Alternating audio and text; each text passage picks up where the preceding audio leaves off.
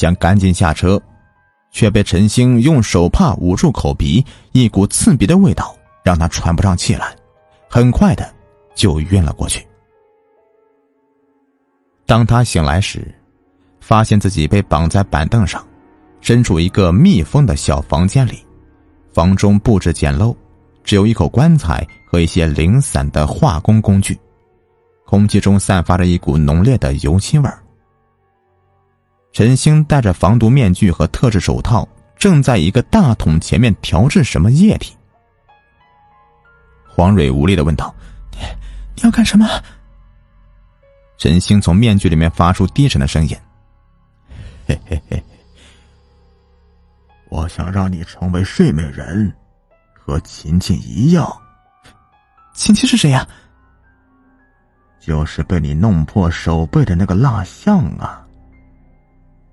黄蕊倒吸一口凉气，不等他再问，陈星又说道：“当我哥说蜡像被人动过时，我就知道。”这次逃不掉了，除非在你报警之前干掉你。可惜两次都被你侥幸逃掉了。他提着桶走到了棺材旁边，用刷子开始涂刷棺材，又说道：“如果没有刚才的约会，我肯定已经除掉你了。可是你和我聊天之后，我发现你很多地方都很像琴琴，所以一转念呢，就把你带到这里。”这样，你就可以和琴琴一样，成为永远的美人了。黄蕊明白了，原来，眼前这个人是徐静的弟弟徐唐，是他杀害了那个人叫琴琴的女人。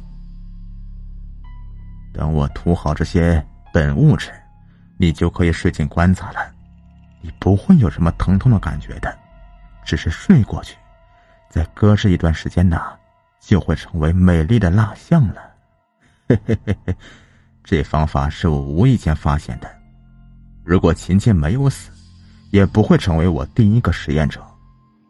但没有想到，效果真的太好了，我竟将她永远留在我的身边了。黄蕊努动嘴唇，费劲的问道：“琴琴是先被你杀死？”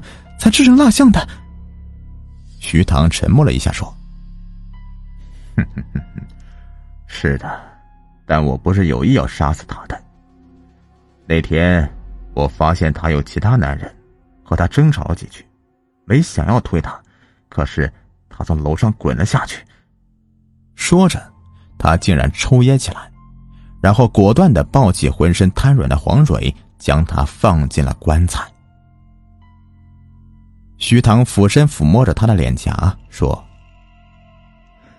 对了，我要告诉你，我真的是你的忠实读者。在小说里，你设计了那么多的杀人手法，唯独没有写过在这样的棺材里面杀人，还能制成蜡像的方法吧？嘿嘿嘿嘿，现在由我来教你吧。”说完，他关上棺材。钉死了门，把一根管子插入棺材下方的小孔，用机器抽干里面的空气。黄蕊顿觉眼前一黑，整个世界都安静了。黄蕊再度醒来时，已经躺在医院里了。田警官正在床边看着他，他的第一句话是就是问：“我错过了什么剧情啊？”田警官说。啊，我们抓到徐静了，是他告诉我们你有危险，让我们去找你的。啊，其实啊，他是个好人，只不过是想隐瞒弟弟的罪行罢了。如果要隐瞒，为什么还要留着蜡像呢？田警官笑道：“呵呵，徐唐将尸体制成蜡像，是因为他爱他，想要将他永远留在这个世上。而徐静留蜡像呢，也是因为。”他爱他。等等，你是说？黄蕊想到徐唐对他说的话，问道：“这两兄弟都爱着一个女人，但徐唐并不知道女人的外遇对象就是徐金吗？”田警官点点头：“嗯，从他们的口供来看呀，是这样的：徐唐以为徐静把蜡像保存的那么好啊，完全是为了他。其实，徐静一直有私心的。这个时候，几个警察走进来，田警官站起来问：“哎，你们怎么来了？”走在前面的警察说：“听说徐静和徐唐落在你的手上了，我们来协助调查的。”哎，他们都承认罪行了，还要查什么呀？一位女警说：“自从吴琴琴失踪以后，我们就一直跟踪这个案子，现在发现了她的遗书了。我们怀疑她不是被徐唐杀死的，而是自杀的。”啊！黄蕊惊得差点从床上掉下来。女警官解释说：“我们发现失踪案和徐家兄弟有关系，但因为没有证据。”只能暗中调查。这个时候，田警官接到一个电话，然后欣喜的对女警说：“哈，你们的怀疑是对的啊！蜡像的解剖结果出来了，在死者体内啊发现毒素，证明他是中毒死亡的。”在场的人呢都发出唏嘘声。事情结果居然是这样的，一切都真相大白了。不久之后啊，黄蕊就把这个故事写进小说了。他不知道警察最后有没有把真相告诉他们两个。其实不告诉也好，因为这样的话他们就不用去猜了，心爱的女人为什么会自己选择自杀。再后来，黄蕊搬了家。再站在阳台上时，他眼前就全都是树木了。呃，咱们这个专辑呢，已经做了有三百期左右了。现在呢，呃，开始做一些精品故事。故事的精彩程度以及后期制作，这个音效还有这个整体的时长，都会有明显的提升的，绝对比以往故事啊更加精彩。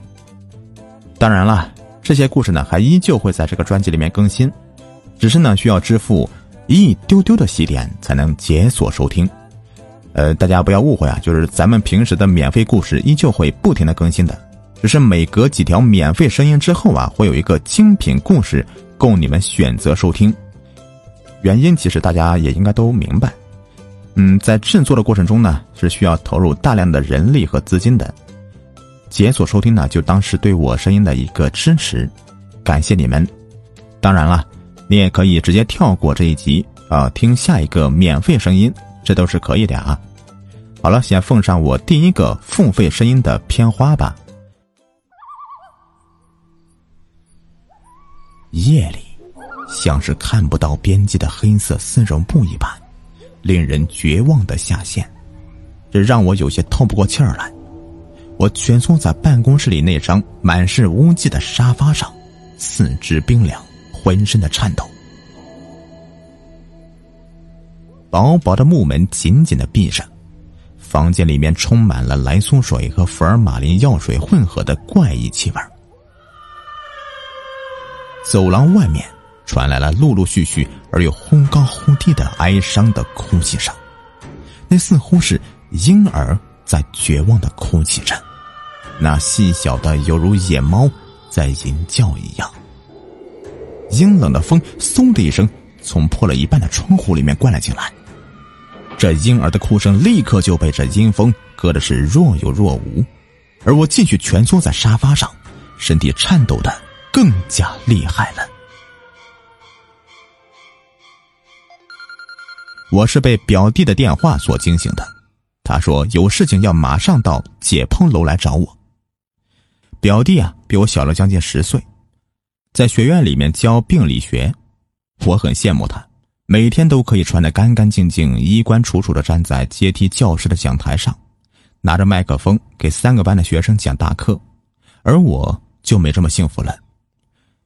我也算是医学院里面的老师，不过只是解剖实验课里的助教。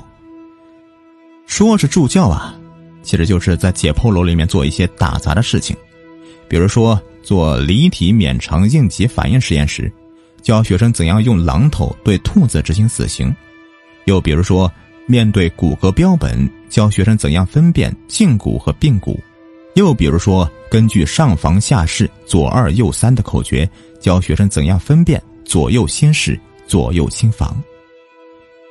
而在我的助教生涯里面，做的最多的事情啊，就是把浸泡的已经呈粉红色的尸体从尸池里面捞到解剖台上。那个池子可真大呀，长三米，宽三米，连深度也是三米。尸池里面灌满了福尔马林，散发的气味常常会令第一次走进解剖楼的学生呕吐不止。当然，对于我来说，这气味早已让我习惯了。我并不认为福尔马林的刺激性的气味与身体的腐臭味混合之后会令我的胃部有任何的不适。不过，搂着全身油腻的、沾满药水的粉红色尸体，也的确是一件让人不快乐的事情。另外一件每天都要做的事情，则是做一个解剖楼的看守者。每天的晚上，我都是住在一间废弃的办公室里，喝着老白干，听着楼外的风声，然后慢慢的进入梦境。全部内容在下一集可以在我的列表里面看到。感谢你们，感谢你们，感谢你们，感谢你们，感谢你们，感谢你们。